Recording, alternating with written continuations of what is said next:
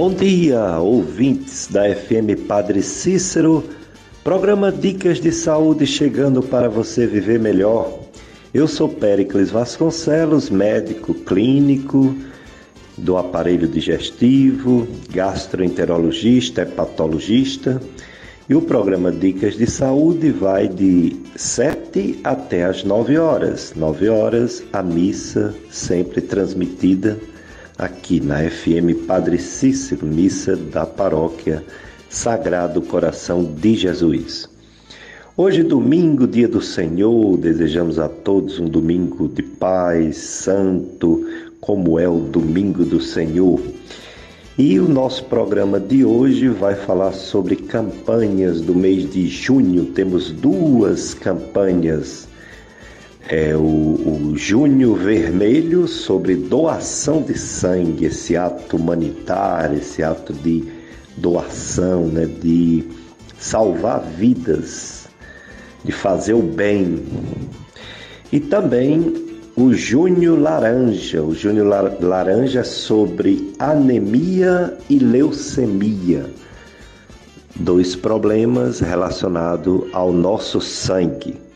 E para isso, para falar sobre essas campanhas do mês de junho, temos uma convidada hoje, a doutora Viviane Chaves. É, a doutora Viviane Chaves é médica hematologista. Ela trabalha no Hospital Regional do Cariri, ela é professora da UFCA, da FAMED, Faculdade de Medicina ligada ao UFCA e ela vai nos falar, especialista que é, sobre o sangue. Então vai falar sobre anemia, vai falar sobre leucemias e vai falar, vai incentivar todos para, do, para doar sangue e quem já doa permanecer fazendo esse ato de solidariedade né, com o próximo, doando sangue. Portanto, hoje teremos esses assuntos relacionados ao sangue e você pode participar pelo 3512 2000 é o telefone que você faz perguntas, faz alguma colocação. Também é o telefone do WhatsApp 3512 2000 para você mandar mensagens Ainda não teremos a nossa live hoje, mais uma vez não teremos. Vamos regularizar só no mês de agosto, voltar às lives.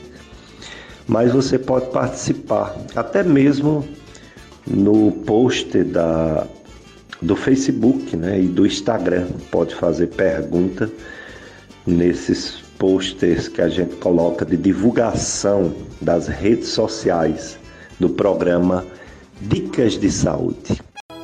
Dicas de Saúde. Bom dia, doutora Viviane Chaves. Obrigado por ter aceito o convite para falar sobre essas campanhas do mês de junho. Mês de junho tem a campanha de doação de sangue devido ao dia 14 de junho, né, Dia Mundial do Doador de Sangue, e tem a campanha também Junho Laranja sobre anemias e leucemias. Então, obrigado e vamos conversar bastante sobre esses problemas e essa campanha. Bom dia, Dr. Pericles. Bom dia a todos os ouvintes da FM Padre Cícero. Espero que todos estejam muito bem no dia de hoje. Eu é que agradeço por esse convite, por estar aqui, poder contribuir de alguma forma né, com a promoção em saúde na nossa população.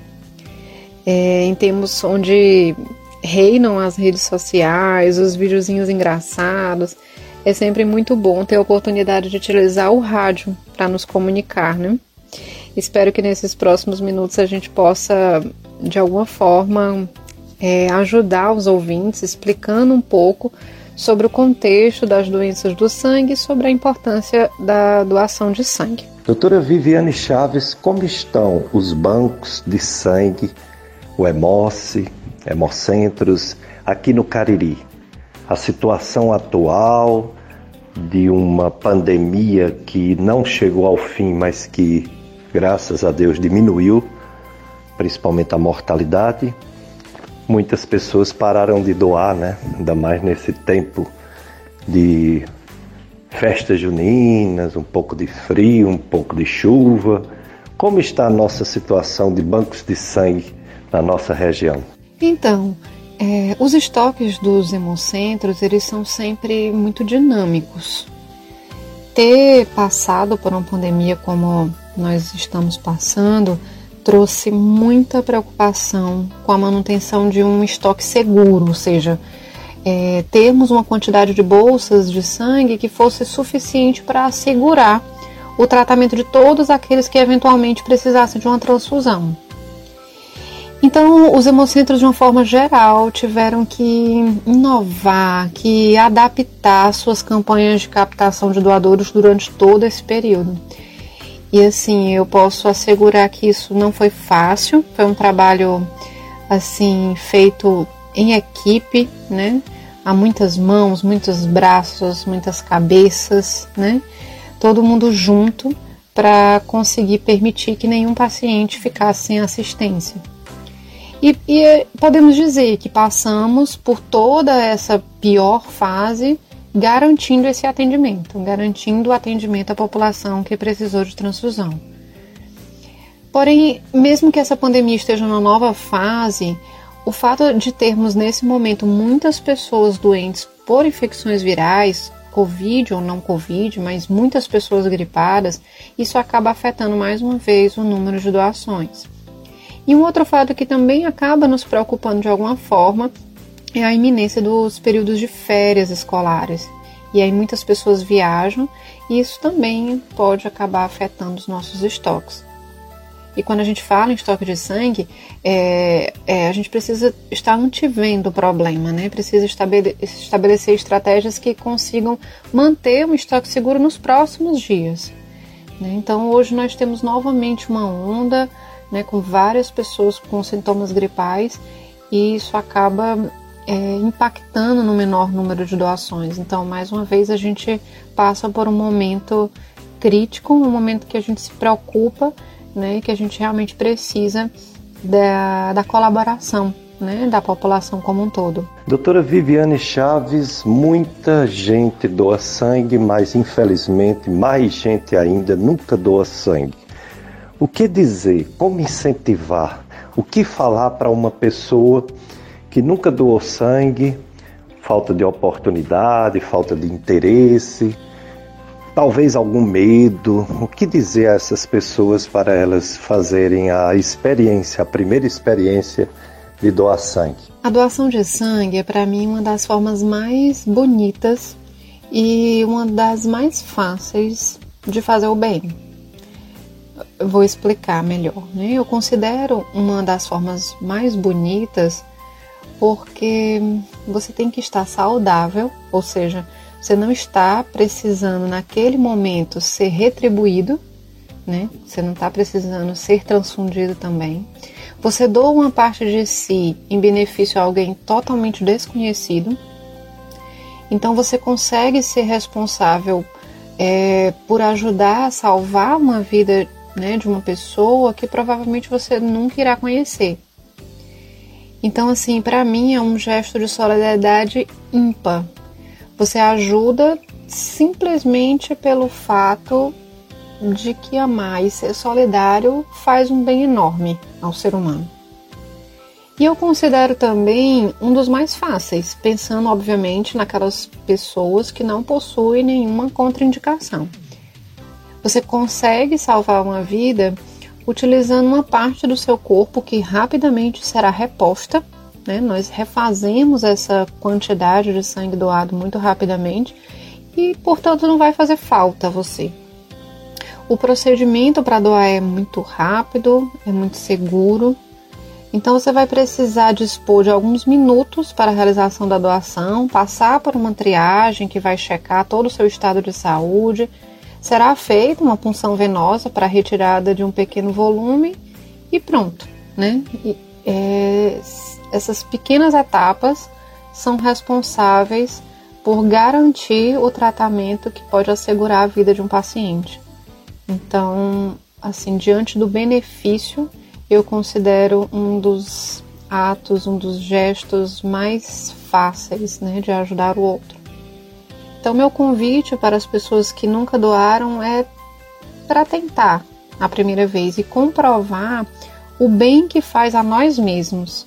Né? Esse gesto solidário ele acaba beneficiando, obviamente, quem vai precisar do sangue, mas também traz um benefício imensurável a quem doa. Doutora Viviane Chaves, muita gente, como eu falei, tem o hábito de doar sangue, mas às vezes para de doar por vários motivos. O que dizer a essas pessoas, principalmente aquelas que têm um sangue menos frequente, que são os, os sangue negativos, né? RH negativo? Que dizer para fazia antigamente por algum motivo parou de fazer? Para os estoques de sangue, é, preencher os critérios para doação, meu convite aqui, estando saudável nesse período, que está relacionada a um sistema que é denominado de RH. E no Brasil, é, nós estimamos que aqueles considerados dos grupos negativos correspondam a aproximadamente 15% de toda a população. Então, é uma população bem mais restrita. E o ideal é que essas pessoas que são RH negativas, elas só recebam sangue de outras pessoas também negativas. Então, se existem poucas pessoas, né, desse tipo, né, do tipo negativo quanto a esse sistema, consequentemente os nossos estoques dessas bolsas também são menores, porque existem menos doadores negativos. Então, as bolsas negativas costumam ser as primeiras que ficam reduzidas nos estoques, em especial nessas épocas mais críticas. Se você é algum doador né, de grupo negativo e está saudável, não perca a oportunidade, né? Não só nesse momento, mas de fazer suas doações regulares.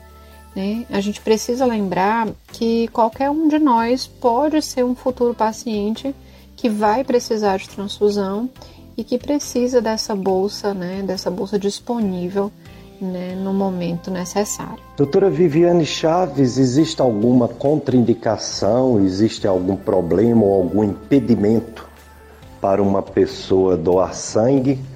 Existe uma polêmica sobre as pessoas que fizeram endoscopia, né, que não podem doar sangue, por quanto tempo e quais são as limitações por idade, por sexo, ou por doenças que não podem doar sangue. Então, eu gostaria de frisar que todos os candidatos a uma doação de sangue passam obrigatoriamente por uma triagem clínica. É, nessa etapa, são checados todos os possíveis impedimentos para a doação e mesmo que você não saiba que possui alguma contraindicação, isso vai ser sinalizado para você no local de doação. E também é importante destacar que cada doação envolve uma nova triagem. Ou seja, mesmo que você seja um doador de repetição, a cada nova doação vai ser feita uma nova checagem. E outro ponto importante é que também você pode ligar para o Hemocentro antes de se deslocar até lá para tirar alguma dúvida.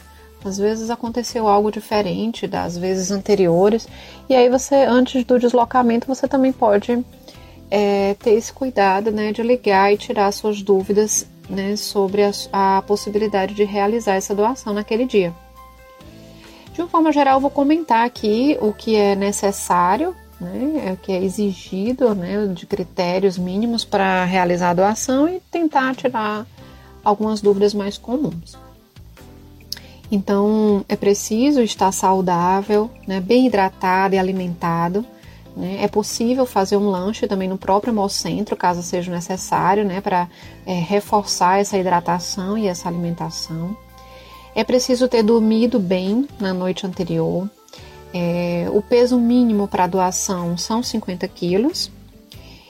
Tem que ter né, os critérios de idade entre 16 e 69 anos, mas gostaria de frisar que quem tem entre 16 e 18 é, até 18 anos, né? Ainda é menor que 18 anos.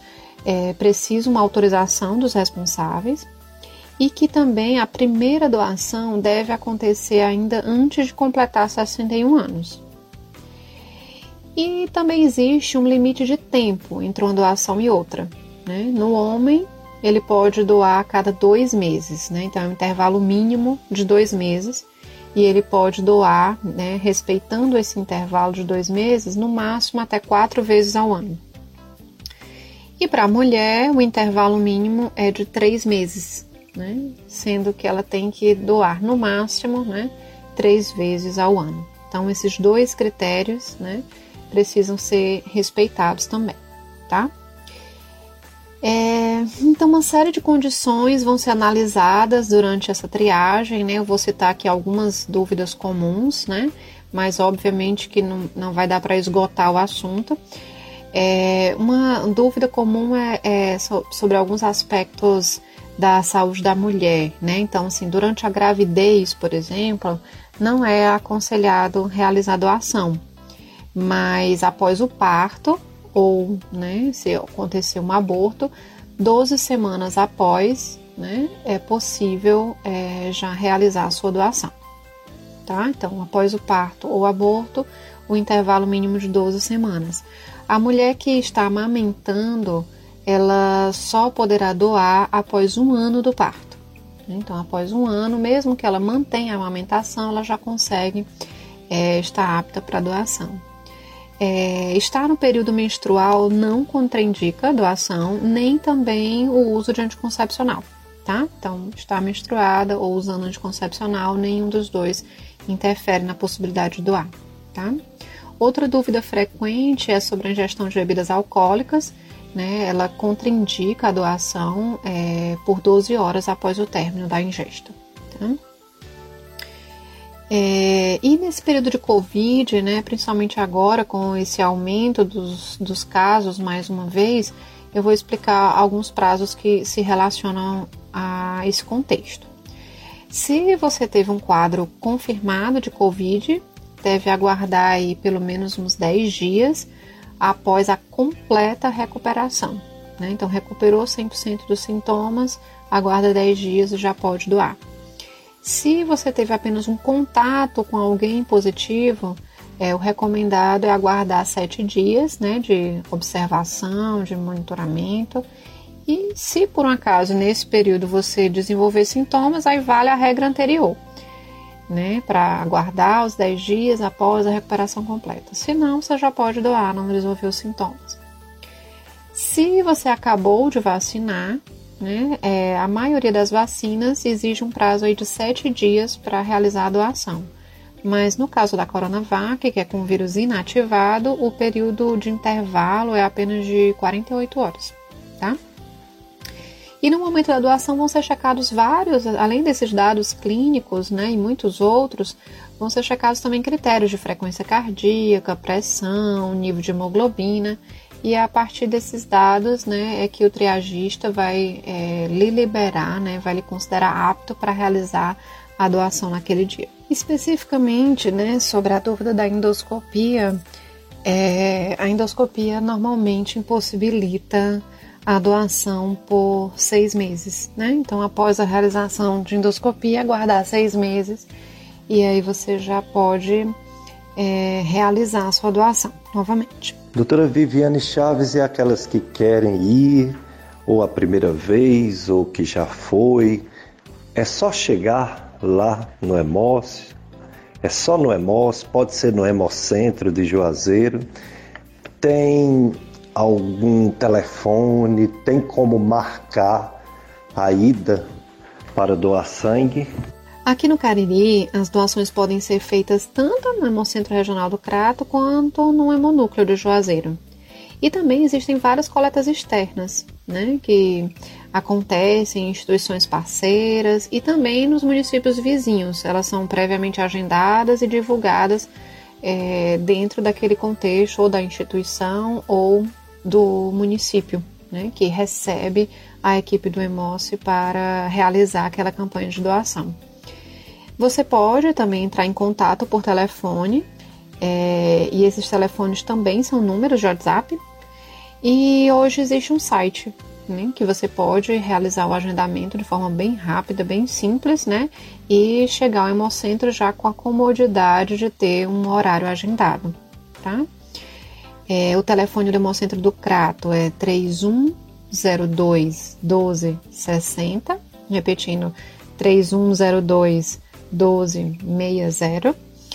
E o do hemonúcleo é 3102 1170. Então, repetindo, 3102 1170. E o site para esse agendamento que eu comentei é o emoce.reserveo, com O no final, .com. E é bem fácil de encontrar no Google. Se colocar reserva, doação, emoce, provavelmente vai aparecer lá para você. Mas é emoce.reserveo.com. Dicas de saúde. Dicas de saúde, FM Padre Cícero, cuidado com as queimaduras. É, já passou São João, mas ainda tem São Pedro. As festas juninas, muita alegria, nossas festas culturais mas às vezes acidentes com fogos de artifícios, com a fogueira, bombas, enfim, vamos ter cuidado. Já vi acidentes graves com bombas, pessoas que se queimaram também, é, sem ser com bomba, né, na própria fogueira. Enfim, ter cuidado. E também a fumaça prejudicial, né, para quem tem problemas respiratórios, principalmente. Essa Covid-19 que não acabou tá aí e as outras gripes, influenza, que piora muito com as fumaças das fogueiras. E os fogos de artifício que faz muito mal aos animaizinhos, os cães e gatos, principalmente os cães. Vamos ter cuidado, vamos ter um pouco de caridade com toda a criação. Deus criou não só o ser humano, mas toda a criação, animais que sofrem tanto com esses fogos, com esses barulhos. Então vamos ter consciência, né? E ter cuidado para não se acidentar nem fazer mal a ninguém. Vamos fazer sempre o bem. Fazer o bem é obrigação cristã. É, o cristão não fica parado, ele sempre tem que estar evangelizando. E evangelizar é fazer o bem, é mostrar esperança, mostrar justiça às pessoas que se sentem injustiçadas e des desesperançosas. Então vamos brincar o São Pedro, mas com cuidado para não se acidentar. Viva São Pedro! Dicas de saúde na sua FM Padre Cícero, a rádio que educa e evangeliza. O programa tem como objetivo promover saúde. Sempre falamos aqui sobre uma boa alimentação. Significa uma alimentação que tenha vegetais, que tenha frutas, verduras, legumes, cereais, grãos. É uma alimentação que não tenha muita gordura, nem muitos açúcares. O excesso de açúcar, de massas, de gordura pode prejudicar a digestão. Também uma boa alimentação é aquela que é feita com calma, com paciência, com a boa mastigação. Também é aquela que a pessoa não deita imediatamente após a comida, tem que dar um tempo para que o alimento saia do estômago para o intestino de uma a duas horas. Isso acontece. Então, não deitar numa cama assim que termina de comer, nem no almoço, nem na janta. Melhor ficar um pouco sentado, nem que tire um cochilo, mas pelo menos não estar deitado, né? Também uma boa alimentação não inclui muito líquido. Os alimentos já contêm líquidos. Se a pessoa coloca muito líquido, suco, água na alimentação, termina não mastigando corretamente, devemos mastigar bem os alimentos ou machucá-los bem quem tem deficiência de dentes. Portanto, a alimentação adequada é aquela que não é o dia todo comendo, mas também não é aquela que fica o dia todo sem comer. o dia todo com o estômago vazio não é correto. Não é correto beber muito bebida alcoólica, dá problemas diversos. O maior vício do mundo, a maior droga, a droga mais consumida no mundo todo é o álcool e a que mais mata. Depois vem o fumo, né? Cigarro é outra droga que também mata, dá diversos cânceres. Depois vem as drogas marginais, começando pela maconha, que pode dar algum problema mental, comportamento, é, alucinógeno, outras substâncias alucinógenas, ou seja, que muda a mente da pessoa, drogas mais pesadas como cocaína, crack, etc. Também a gente incentiva sempre a atividade física, atividade física para todos. Viemos para esse mundo para o movimento e não para ficar parado. Da cadeira para a cama, da cama para a cadeira, não dá certo não. As doenças tomam de conta. E não tem deficiência que impeça a pessoa de se movimentar. Se não pode movimentar as pernas, movimenta os braços. Se não pode movimentar o braço, movimenta o tronco ou mesmo as pernas. Mas a atividade física é para todos: crianças, jovens, adultos e idosos. Todos devem se movimentar. Ao menor sinal de doença, deve procurar o médico. O médico é o especialista de descobrir qual o problema no nosso corpo e como vai ser descoberto o problema para fazer o tratamento. Toda doença no início tem solução, até o câncer. Agora, toda doença avançada não tem solução, principalmente o câncer. Por isso que se deve ir ao médico sempre que está doente nossa dica de saúde de hoje e de sempre. Esse programa ele pode ser assistido em outro momento. A gente está sem a live no, no, nesse mês de, de junho, então não dá para assistir pela live, mas dá para ouvir nas nossas redes sociais, YouTube. Tem o YouTube Podcast Gastroclínica Vasconcelos e Podcast Dicas de Saúde no YouTube fica gravado para você ouvir em outro momento, indicar para alguém esse programa e outros. Tem também o site do nosso compadre Tony Santos. Tony Santos que faz o programa O Som do Brasil, domingo à tarde, aqui na FM Padre Cícero. O site do Tony chama-se clubesintonia.com, clubesintonia.com e lá tem o link Dicas de Saúde que fica quatro programas gravados. Quando entra um programa novo, como o de hoje, aí ele tira o mais antigo, mas fica sempre quatro programas gravados para você ouvir em qualquer momento. Em qualquer lugar que a pessoa estiver, Brasil, exterior, você indica um aplicativo para a pessoa assistir. Não só o Dicas de Saúde, mas a FM Padre Cícero, por exemplo, Rádiosnet.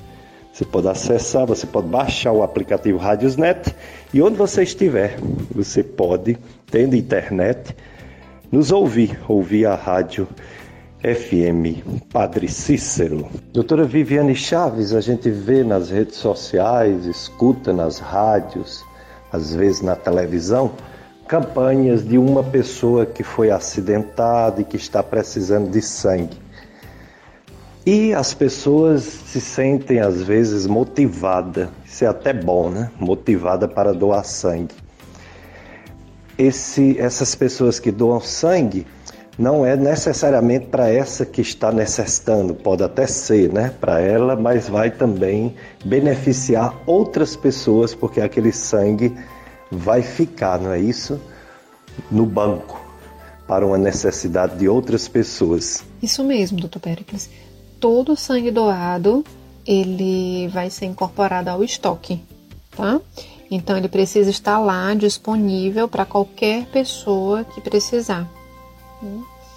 É, a bolsa que nós selecionamos para transfundir num paciente, ela depende de vários fatores.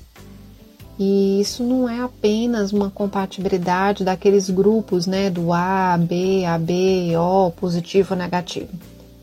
Então eu posso ser do mesmo grupo sanguíneo de outra pessoa e não obrigatoriamente o meu sangue é o mais adequado para ela. Então, a doação não deve ser feita de forma direcionada. Claro que eu posso ir lá sensibilizada por conta de um amigo, de um parente, né, que está precisando. Isso também é uma forma, é, não deixa de ser da mesma forma um gesto altruísta, um gesto voluntário, um gesto é, de alguém que quer bem a uma outra pessoa mas sempre que eu dou, eu estou contribuindo, na verdade, para que toda a população seja atendida da melhor forma possível. Dicas de saúde na FM Padre Cícero, a rádio que educa e evangeliza. Doutora Viviane Chaves, em relação às anemias, tantas doenças podem cursar com anemia. Então, anemia tanto existe por doenças como existe a doença anemia em algumas situações. O que deve ser compreendido? Como você, hematologista, poderá nos explicar o que, que significa anemia, que é um termo tão amplo? Realmente, anemia é um termo bem genérico. Ele é utilizado sempre que há redução de um dos componentes do sangue, que são as hemácias, essas hemácias, elas são células que carregam uma proteína muito importante no nosso corpo, que é chamada de hemoglobina. Essa proteína, hemoglobina, ela é responsável por levar o oxigênio para todo o nosso corpo e ela acaba estando reduzida nesse contexto de anemia. Então, eu tenho uma redução dessa capacidade de carregar esse oxigênio e ela, essa hemoglobina, ela também é, é, acaba dando a cor avermelhada ao sangue. Ela é responsável por essa coloração do sangue. Existem muitas doenças que podem ter anemia como uma parte do seu quadro clínico. Então, toda vida que eu detecto anemia, eu não posso parar aí. Eu preciso ir atrás da causa, o que, que ocasionou né, a ocorrência dessa anemia. E aí só depois que eu descubro a causa é que eu consigo propor algum tipo de tratamento. E a gente precisa ficar bem atenta porque às vezes a anemia é um primeiro sinal ou um dos sinais de uma doença sistêmica, né? que às vezes aponta ali e é uma pista para a gente ir atrás do diagnóstico final. Doutora Viviane Chaves, como identificar uma pessoa com anemia? O que essa pessoa sente? Quais são os sinais, quais são os sintomas de uma pessoa que está com anemia e quais os exames que essa pessoa pode fazer, deve fazer para confirmar a anemia e saber o tipo, a causa e o tipo de anemia. Então, sabendo que é essa hemoglobina que dá a cor avermelhada ao sangue, um dos sintomas mais clássicos da anemia é a palidez, é ficar com aquela pele pálida, descolorida, né? E como é essa hemoglobina que carrega o oxigênio para os tecidos do nosso corpo, quando ela está em menores quantidades, nós temos dificuldade de manter o funcionamento adequado desses, desses tecidos. Então, o que podemos sentir vai depender muito da intensidade da anemia, do quanto que reduziu essa, esse número de hemácias, essa concentração de hemoglobina, da velocidade com que essa anemia se desenvolveu. Quanto mais rápido ela se desenvolve, normalmente eu vou ter mais sintomas. E se a pessoa já possui outros problemas de saúde que já comprometam o funcionamento daquele órgão por algum outro motivo, isso também vai é, poder acentuar os sintomas da anemia.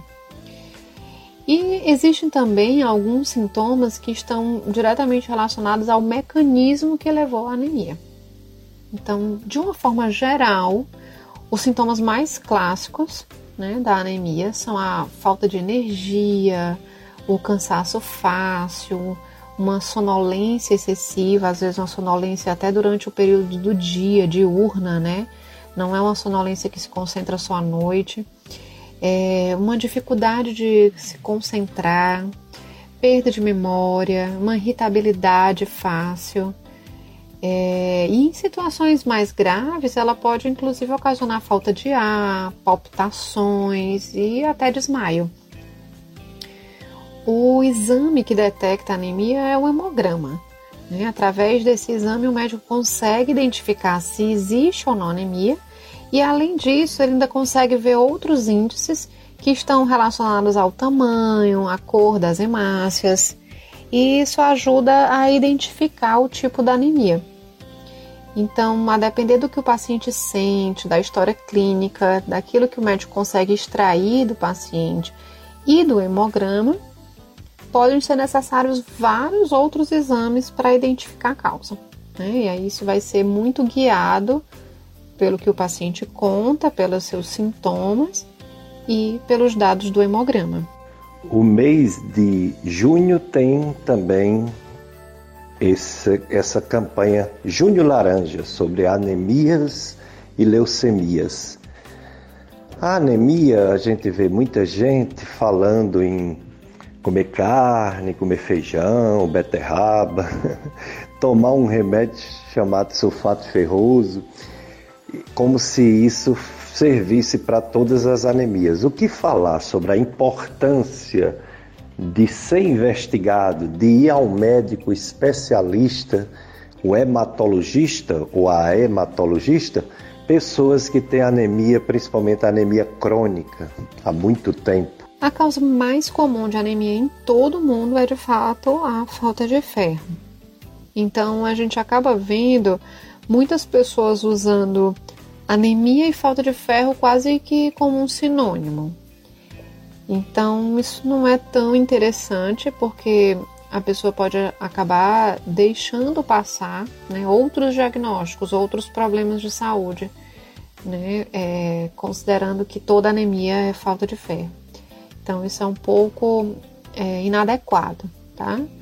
É, existem muitos dados de história e também o, os dados do hemograma que fazem com que realmente a anemia ferropriva seja a principal suspeita.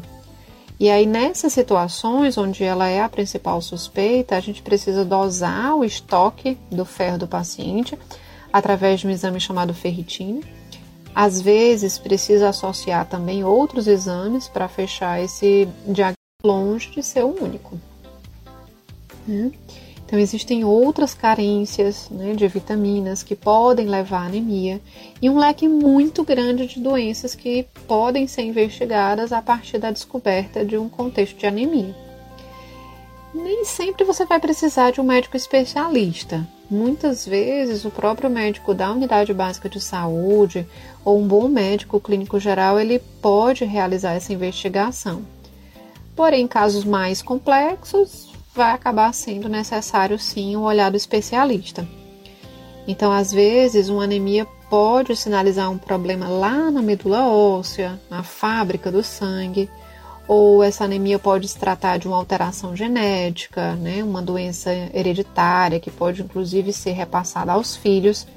E tudo isso precisa não só ser investigado e diagnosticado, mas precisa também ser acompanhado. Dicas de saúde. Dicas de saúde, FM Padre Cícero, mês de junho, campanha Junho Vermelho, mês de conscientização para doação de sangue, e Junho Laranja, mês também de conscientização sobre anemia e leucemia. Doutora Viviane Chaves, médica clínica hematologista, sobre a leucemia. O que é a leucemia? É um câncer? Que tipo de câncer? É realmente o câncer mais frequente em crianças? As leucemias são sim um tipo de câncer, né? Nesse caso, é, ocorre uma mutação numa célula lá na medula óssea, né? Como eu disse, é a fábrica do nosso sangue, lá onde fica o, o chamado tutano do osso, né? E essa célula começa a se multiplicar de uma forma totalmente desordenada acaba que essa célula também demora mais a morrer e elas vão se multiplicando, multiplicando, demora mais a morrer, então elas começam a aumentar muito a quantidade e elas vão acabando substituindo né, as células saudáveis. E é, são doenças, né, são cânceres que podem acometer qualquer idade e realmente nas crianças elas estão entre os cânceres mais comuns. Doutora Viviane Chaves, leucemias no plural porque tem mais de um tipo, né? Tem uma que se manifesta há pouco tempo, que é chamada de aguda, tem uma que é há muito tempo, a crônica. Tem também os tipos de leucemia, né? Linfóide, mieloide. Explique para os ouvintes da FM Padre Cícero esses tipos de leucemias. Sim, existem muitos tipos de leucemias. Elas é, de uma forma bem geral, costumam ser divididas né, no grupo das leucemias agudas e o grupo das leucemias crônicas. É, as agudas são aquelas em que a célula que sofre a mutação, né, que passa a ficar se multiplicando de uma forma desordenada, é uma célula ainda muito jovem. É como se fosse um paralelo do ser humano mesmo, né? Então, se a criança, criança é aquela fase na né, infância de ter mais energia, tem mais expectativa de vida, é aquela que consegue aprender a fazer várias coisas e aquela que ainda não tem uma uma profissão bem estabelecida, não tem o seu papel funcional fechado já na sociedade. Então essa célula que é mais jovem, né, que remete aí a essa, esse simbolismo da infância, ela tem essa conotação, ela está cheia de energia, ela consegue se multiplicar muito rápido e além disso ela é tão jovem que ainda nem consegue exercer a sua função enquanto célula direito. Então, esses quadros de leucemias agudas, onde se prolifera essa célula muito jovem, é, elas são geralmente mais graves, porque os sintomas se desenvolvem muito rapidamente. Tá? Essas células vão se multiplicando cheias de energia, né? se multiplicam de forma muito desordenada, muito rápida, e elas não funcionam bem né? e, e vão tomando o lugar das células boas. Né? Então, o paciente rapidamente ele desenvolve uma anemia grave e também pode desenvolver quadros de sangramentos, de hemorragia, porque outro componente do sangue são as plaquetas. Né? E as plaquetas são aquelas par aquela parte do sangue que nos ajuda a a coagular, né? A, a, a, interromper o sangramento. Então, quando elas estão baixas, a gente acaba sangrando com mais facilidade, não consegue estancar esse sangramento. Então, são quadros que precisam de um reconhecimento muito precoce, muito rápido, para que seja instituído o tratamento adequado.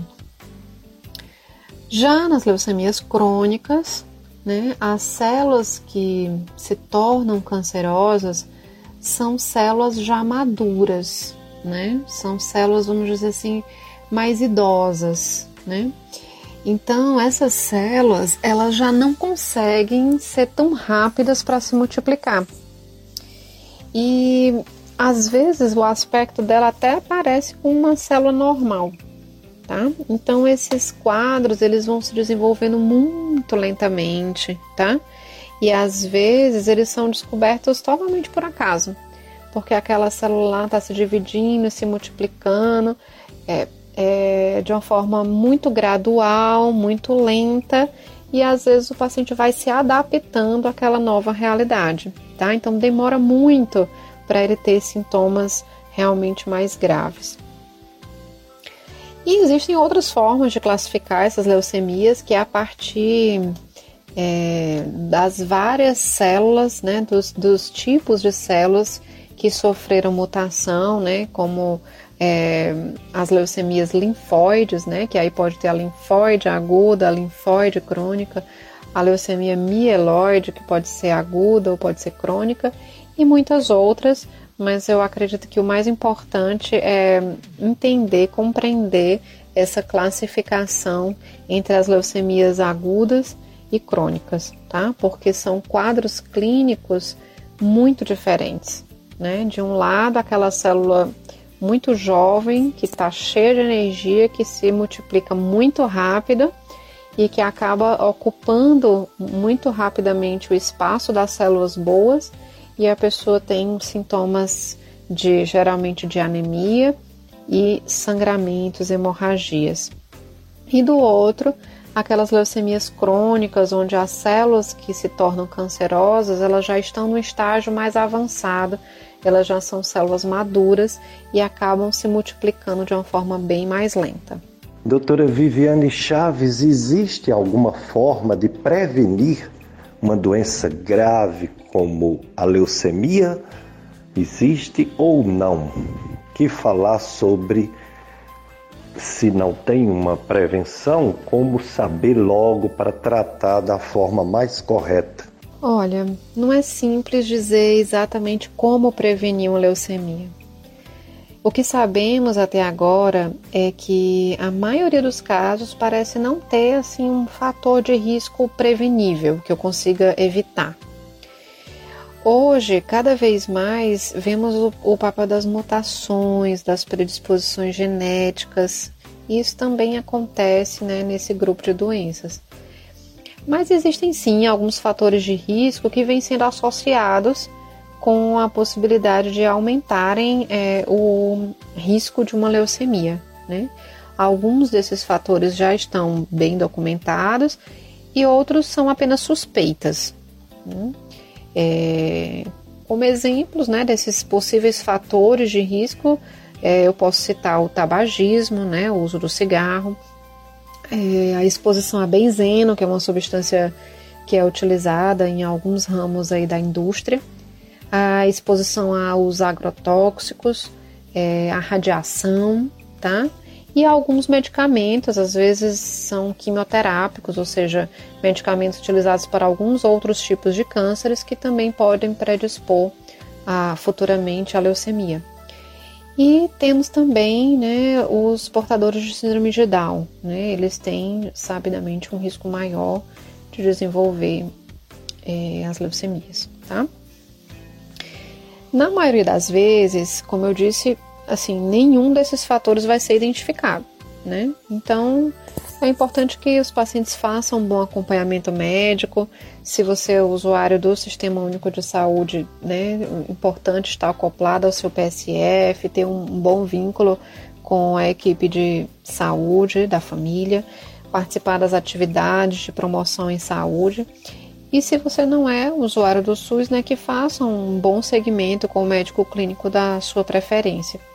E os primeiros sinais que podem surgir, que merecem essa atenção, né, para que você busque logo um serviço de saúde, são sintomas, né, principalmente aqueles que se desenvolvem rapidamente de anemia e manifestações de hemorragia, de sangramentos que acontecem de forma estranha, de forma espontânea, muitas vezes sem você ter batido em canto nenhum, começa a sangrar. Né? Às vezes o paciente desenvolve várias manchas vermelhas na pele, sangra a gengiva, sangra o nariz ou em outros lugares também. Doutora Viviane Chaves, o tratamento da leucemia teve avanços nas últimas décadas? Os medicamentos usados e o transplante de medula óssea. O que falar do tratamento nos dias de hoje das diversas leucemias. O tratamento das leucemias é tão diverso quanto o número de tipos né, de leucemias. Existem várias drogas que são envolvidas nesse tratamento. É, geralmente as agudas elas são tratadas com espécies de, de coquetéis de medicamentos, né, chamados quimioterápicos. É, esses, esses esquemas de quimioterapia eles têm a intenção de destruir todas as células malignas para que o paciente possa voltar a ter a sua medula óssea, a fábrica do sangue, toda ocupada por células sadias. Né? O, o, o ponto crucial é que quando você ataca as células ruins, destrói essas células ruins, você também acaba destruindo as poucas boas que tinham lá. E aí o paciente precisa ficar no segmento muito de perto, muito minucioso, porque muitas vezes vai ser necessário um suporte de transfusão e também porque nesse contexto ele perde uma outra parte, né, de outro, da, uma, um outro tipo de célula, que são os leucócitos, que são as nossas células de defesa. Então, se a gente fica com pouca quantidade desses leucócitos, a gente acaba ficando é, com um risco maior de desenvolver infecções graves, tá? Então é um outro ponto importante do tratamento. E em alguns contextos, especialmente naqueles casos em que você não tem uma boa resposta a esse tratamento inicial com medicamentos, você pode considerar o transplante de medula. Agora, quando a gente fala do tratamento das leucemias crônicas, costuma também, assim como o quadro clínico das crônicas é uma coisa mais tranquila, né, menos é, avassaladora, né, menos grave, é, também é um tratamento mais ameno. Né? Às vezes o tratamento é apenas um comprimido, né, e o paciente vai usar esse comprimido cronicamente, controlando aí é, essa doença, tá? E existem alguns casos, inclusive de leucemias crônicas, especialmente as linfóides, que é possível que o paciente nem faça qualquer tratamento naquele momento. Fique apenas em observação, porque às vezes aquele câncer, aquela neoplasia, ela, ela progride de uma forma tão lenta que a toxicidade do tratamento pode ser mais grave do que não intervir, não fazer nada. Né? Então, o tratamento às vezes pode mais atrapalhar do que ajudar naquele momento. Então, a gente observa um tempo, vê como essa leucemia se, é, se comporta ao longo do tempo para definir o melhor momento de fazer alguma intervenção. Dicas de saúde para você viver melhor, FM Padre Cícero, a rádio que educa e evangeliza. Doutora Viviane Chaves, médica clínica hematologista, que estuda as doenças do sangue. Voltando ao tema Junho Vermelho, conscientização para doação de sangue. O que dizer, doutora Viviane Chaves, para as pessoas que nunca doaram? Como dizer para elas é, procurar, procurar saber, procurar fazer, procurar acontecer esse ato de amor, esse, essa consciência de humanidade, né, de ajudar alguém o que falar para essas pessoas para incentivar mais ainda e ela partir para um ato concreto que é a doação de sangue. Então eu acho que sempre é muito importante a gente tentar se colocar no lugar do outro. Hoje eu posso estar saudável, sem nenhuma doença, sem nenhuma necessidade de receber uma transfusão, mas amanhã eu posso sofrer um acidente de trânsito, ter uma hemorragia grave e precisar ser transfundida. Então, saber que alguém previamente gastou o seu tempo, doou um pouco do seu sangue para que no dia ali daquele meu acidente eu pudesse sobreviver, ajuda a gente a acreditar na força da solidariedade, na força do amar sem olhar a quem. Né? Imaginem ter um parente ou um amigo precisando de sangue e não haver disponibilidade. É algo assim assustador. Né? Nós somos seres sociais, nós precisamos uns dos outros. Então eu convido a todos né, que ainda não doaram a conhecer o Hemocentro, tirar suas dúvidas e, quem sabe, fazer a experiência da doação. E caso você tenha algum impedimento, caso você não consiga doar por qualquer motivo que seja, né? É, não importa, mas é possível contribuir também de outra forma, tá? É, é importante ajudar a divulgar a cultura da doação. Converse em casa sobre esse assunto. Né? Se tiver filhos, eduque os seus filhos sobre essa temática, para que no futuro eles possam ser né, doadores se você é professor ou líder de alguma equipe, né, leve essa temática para a discussão. Eu acho que mesmo que aqueles que não podem doar, só em difundir essa cultura é, já ajuda enormemente. Doutora Viviane Chaves, há muitos anos atrás, algumas doenças eram adquiridas, infelizmente, por doações de sangue. Hoje o sistema de qualificação do sangue, os exames, eles são bem confiáveis para que não haja transmissão de doença por esse sangue. Quais são esses exames que é feito de rotina para toda aquela pessoa que vai doar sangue. Hoje o Brasil está muito avançado na área da hemoterapia, que é essa parte da medicina né, que estuda o, esse uso do sangue. Hoje nós temos um sistema muito seguro, muito confiável e realmente a transmissão de doenças pelo sangue tornou-se muito rara. Né? O sangue doado ele é investigado é, obrigatoriamente para as hepatites B e C, para o vírus HIV, né?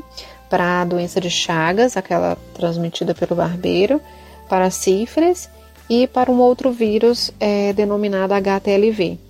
E a qualidade dos testes que nós realizamos hoje tornou realmente o processo muito, muito seguro.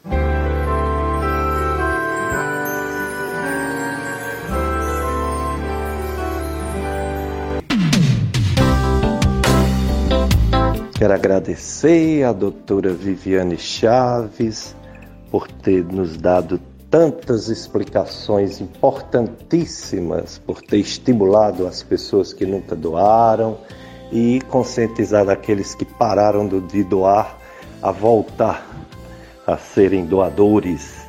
Suas considerações finais sobre esse mês de junho, Dia Mundial do Doador de Sangue, 14 de junho, mês de conscientização de doação de sangue, e Junho Laranja sobre anemia e leucemia. Então, gostaria de agradecer, Dr. Pérez, pela oportunidade de conversar sobre assuntos assim tão importantes, né? Eu sou particularmente apaixonada pela hemoterapia, por tudo que avançamos até aqui na produção da, dessas bolsas de sangue. O, o, estado do Ceará ele é destaque nacional nessa área. Eu acredito que todos devem ter visto, né, em reportagens que já aconteceu do Hemócio, o Hemocentro aqui do Ceará, conseguir enviar sangue até para fora do país, no caso de uma criança que precisou de uma bolsa especial e não tinha no país dela. Então hoje eu, eu também trabalho num hospital que recebe muitos pacientes que precisam ser transfundidos. E, e, saber que temos esse sangue disponível para usar no tratamento deles, graças, a, graças à solidariedade de várias pessoas que às vezes nunca nem se internaram na vida, mas que se preocupam com o outro, sem nem mesmo saber o nome dessas pessoas, tudo isso ele é muito engrandecedor. Eu já falo de doação de sangue em casa, né? minhas filhas têm o exemplo dos pais, né? E já perguntaram, inclusive, quando poderão doar também. É, Para a prevenção das anemias, né, eu deixo aqui como é, mensagem final que é fundamental que toda a população tenha acesso a uma alimentação adequada, né? Isso é uma questão de escolha para alguns e de política pública para outras, né? Então precisamos todos nos unir para garantir a segurança alimentar de todos. Né? A anemia ferropriva é, ela pode acontecer por vários contextos, né? em contextos de sangramentos, por exemplo, mas em, em muitas situações ela ainda está relacionada à falta de alimentos ricos em ferro. Né? Então, precisamos minimamente garantir né, uma segurança alimentar para toda a população. E lembrar também que a anemia pode ser um sinal de outras doenças mais complexas, então procure o médico do seu PSF ou outro de sua preferência sempre que sentir que o seu corpo não tem aquela energia habitual ou então que você esteja com uma coloração mais pálida. E quanto às leucemias, é muito difícil realmente prevenir propriamente, né? Mas eu acho que não custa lembrar, né? É, acho que toda oportunidade é válida de reforçar que o tabagismo está associado sim a vários tipos de cânceres, né? E se você tem sintomas, principalmente de forma aguda, né, de anemia ou sangramentos inexplicados, é prudente que você procure um médico o mais rápido possível, tá? Então, parabéns mais uma vez aos Opéricos por abrir esse espaço tão importante para conversarmos um pouco sobre esses assuntos e eu espero do fundo do coração que tenha conseguido ajudar de alguma forma aos ouvintes do programa. tá? Mais uma vez, obrigado, doutora Viviane Chaves, em nome da FM Padre Cícero. Você que se dedica ao estudo do sangue, da hematologia, você que faz ambulatório no Hemócio, o Hemócio do Crato, é em frente ao Hospital São Camilo, né? na Avenida Coronel Antônio Luiz, aquela rua que é da Urca, daquela rua que é do Crato Tênis Clube, quase em frente à Praça Bicentenário, o EMOS. O EMOS e doutora Viviane, juntamente com outros colegas, doutor Ricardo Vieira, doutor Emanuel, trabalham no EMOS.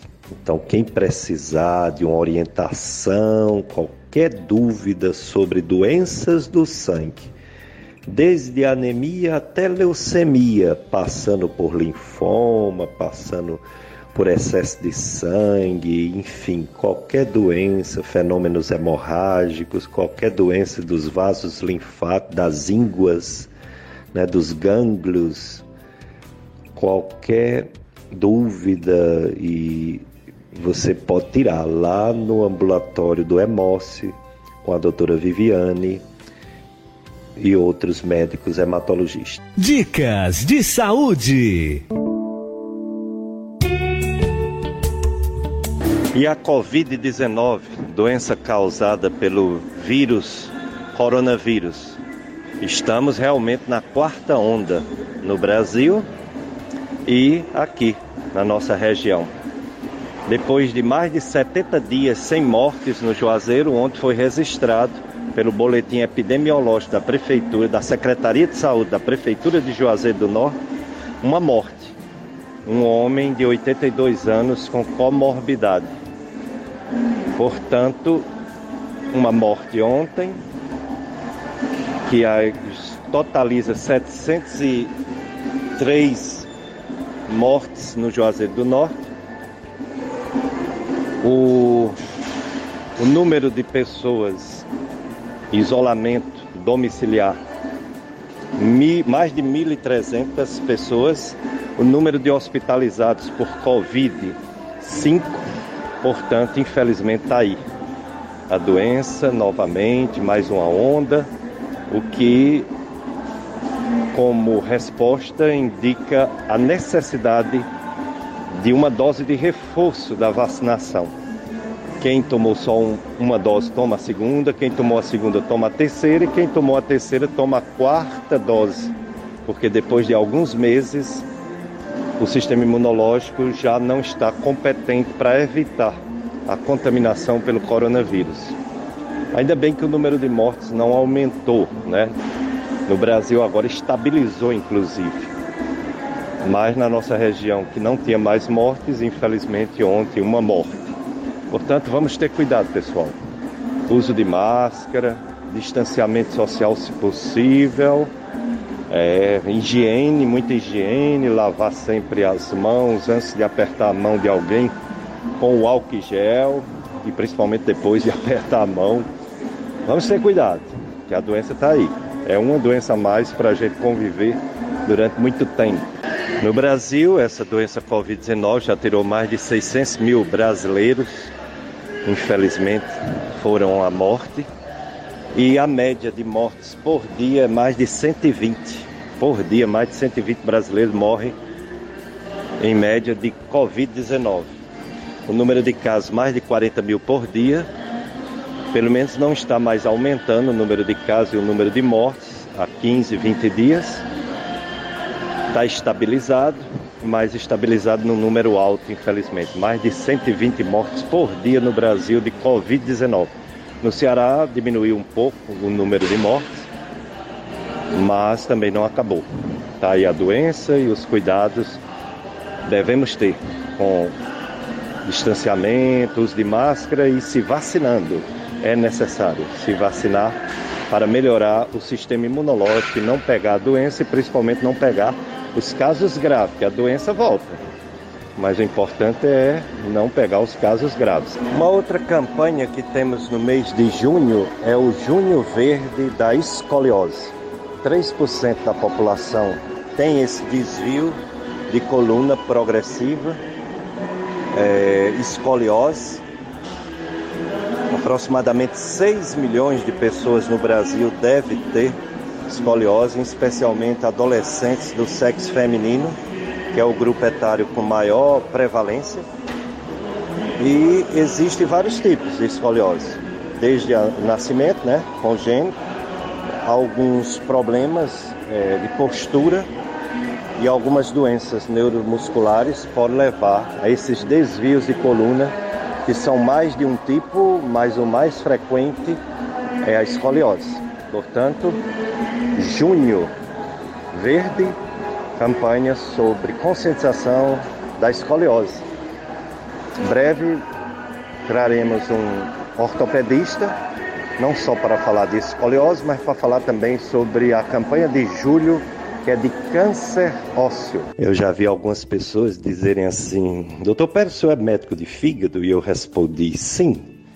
O gastroenterologista ele também é hepatologista e alguns se dedicam mais. Eu me dediquei, eu faço, é, faço parte do, da Sociedade Brasileira de Hepatologia. Hepato quer dizer fígado. Hepatologia, estudo do fígado. Aí o pessoal diz: então fale um pouco sobre o fígado. Quem está doente do fígado sente o quê? Geralmente não sente nada, mesmo estando doente. Como assim? É, o fígado é um órgão que se recupera fácil. Ele dificilmente fica muito doente. Então ele se recupera. A primeira alteração no fígado de uma pessoa é uma gordura que se acumula uma gordura que é conhecida pelo termo esteatose, que quer dizer sebo em grego, sebo, gordura. É o primeiro problema do fígado. Até então, essa gordura, a pessoa não sente nada, ou no máximo um desconforto na barriga, do lado direito, um cansaço, é, uma falta de apetite, só, quase nada, né? Quando essa gordura infiltra e causa uma inflamação, aí passa a se chamar hepatite ou esteatohepatite, aí sim a pessoa passa a ter mais sintomas, pode sentir dores na barriga, pode ficar amarelo, o branco do olho pode ficar amarelo, a pele pode ficar amarela, a urina pode ficar amarela e as fezes deixam de ser marrom, verde, marrom para ser cinza quase branca. É, as doenças do fígado avançadas fazem isso. Tira a cor das fezes e aumenta a cor da urina. Aí pode acontecer fenômenos hemorrágicos, vomitar sangue, defecar sangue, umas manchas na pele. E pode acontecer um inchaço, um inchaço que pode começar na barriga e depois nas pernas, ou ao mesmo tempo, pernas e barriga a chamada barriga d'água. Da hepatite pode acontecer ainda o tratamento e a cura, mas pode progredir para uma doença que não tem cura, chamada cirrose. A cirrose no fígado, o tratamento é trocar o fígado, ou seja, transplante de fígado. Transplante de fígado é a única chance de resolver uma cirrose. É.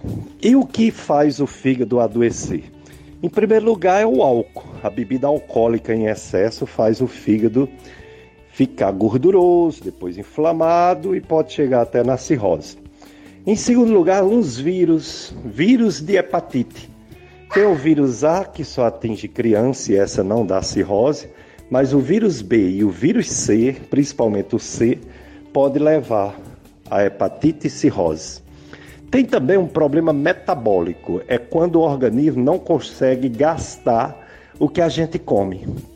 Vai acumulando, o fígado vai guardando aquele alimento em forma de gordura, o fígado fica muito gorduroso e aí vem os processos inflamatórios no fígado causado pela obesidade, pelo diabetes mal controlado, pelo colesterol e o triglicerídeo muito alto é, por doenças metabólicas, às vezes da tireoide, etc.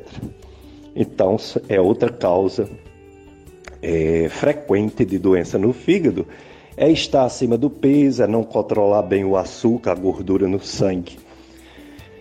E tem também outras causas de doença no fígado, causas hereditárias, familiares, que passa de pai e mãe para filho, filha, e causas raras, né? Diversas causas raras, são muitas, mas são raras ainda bem.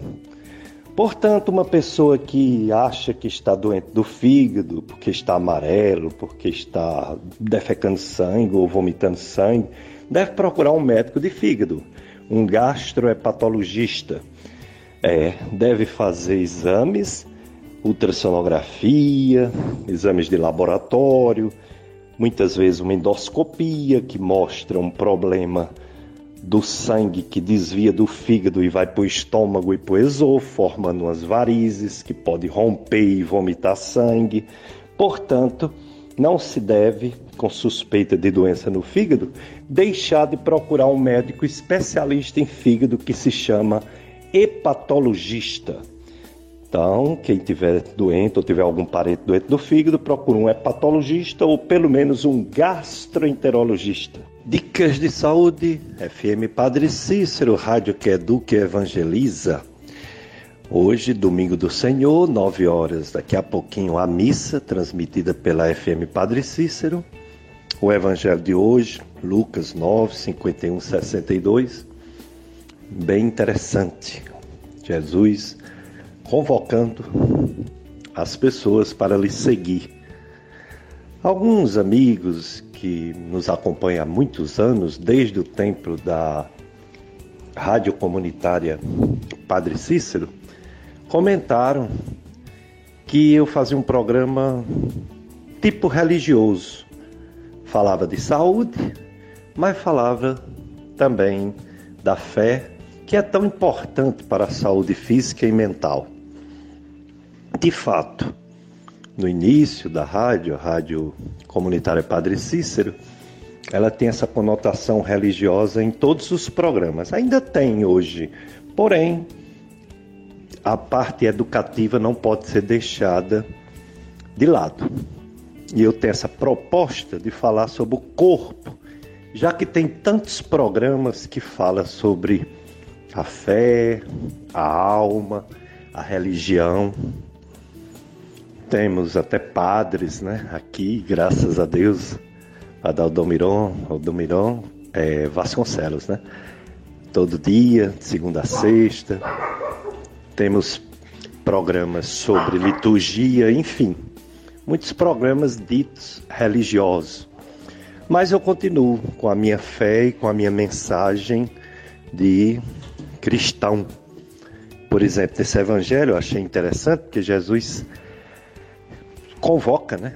Segue-me, pede para segui-lo, e um bota uma desculpa que vai enterrar o pai, talvez, desculpa não, verdade, né? enterrar o pai. Mas Jesus disse: Deixe que os mortos enterrem os mortos. Ou seja, a pessoa, quando morre, infelizmente, já está nos braços de Deus. Não é mais uma ação humana, a não ser um reconhecimento né, da, da morte e do velório, as orações, etc. Outro diz: Deixa eu me despedir dos meus parentes, como se isso fosse tão importante quanto seguir Jesus, né? Estar com os parentes é muito importante, mas o seguimento de Jesus está acima de tudo, é o que ele diz.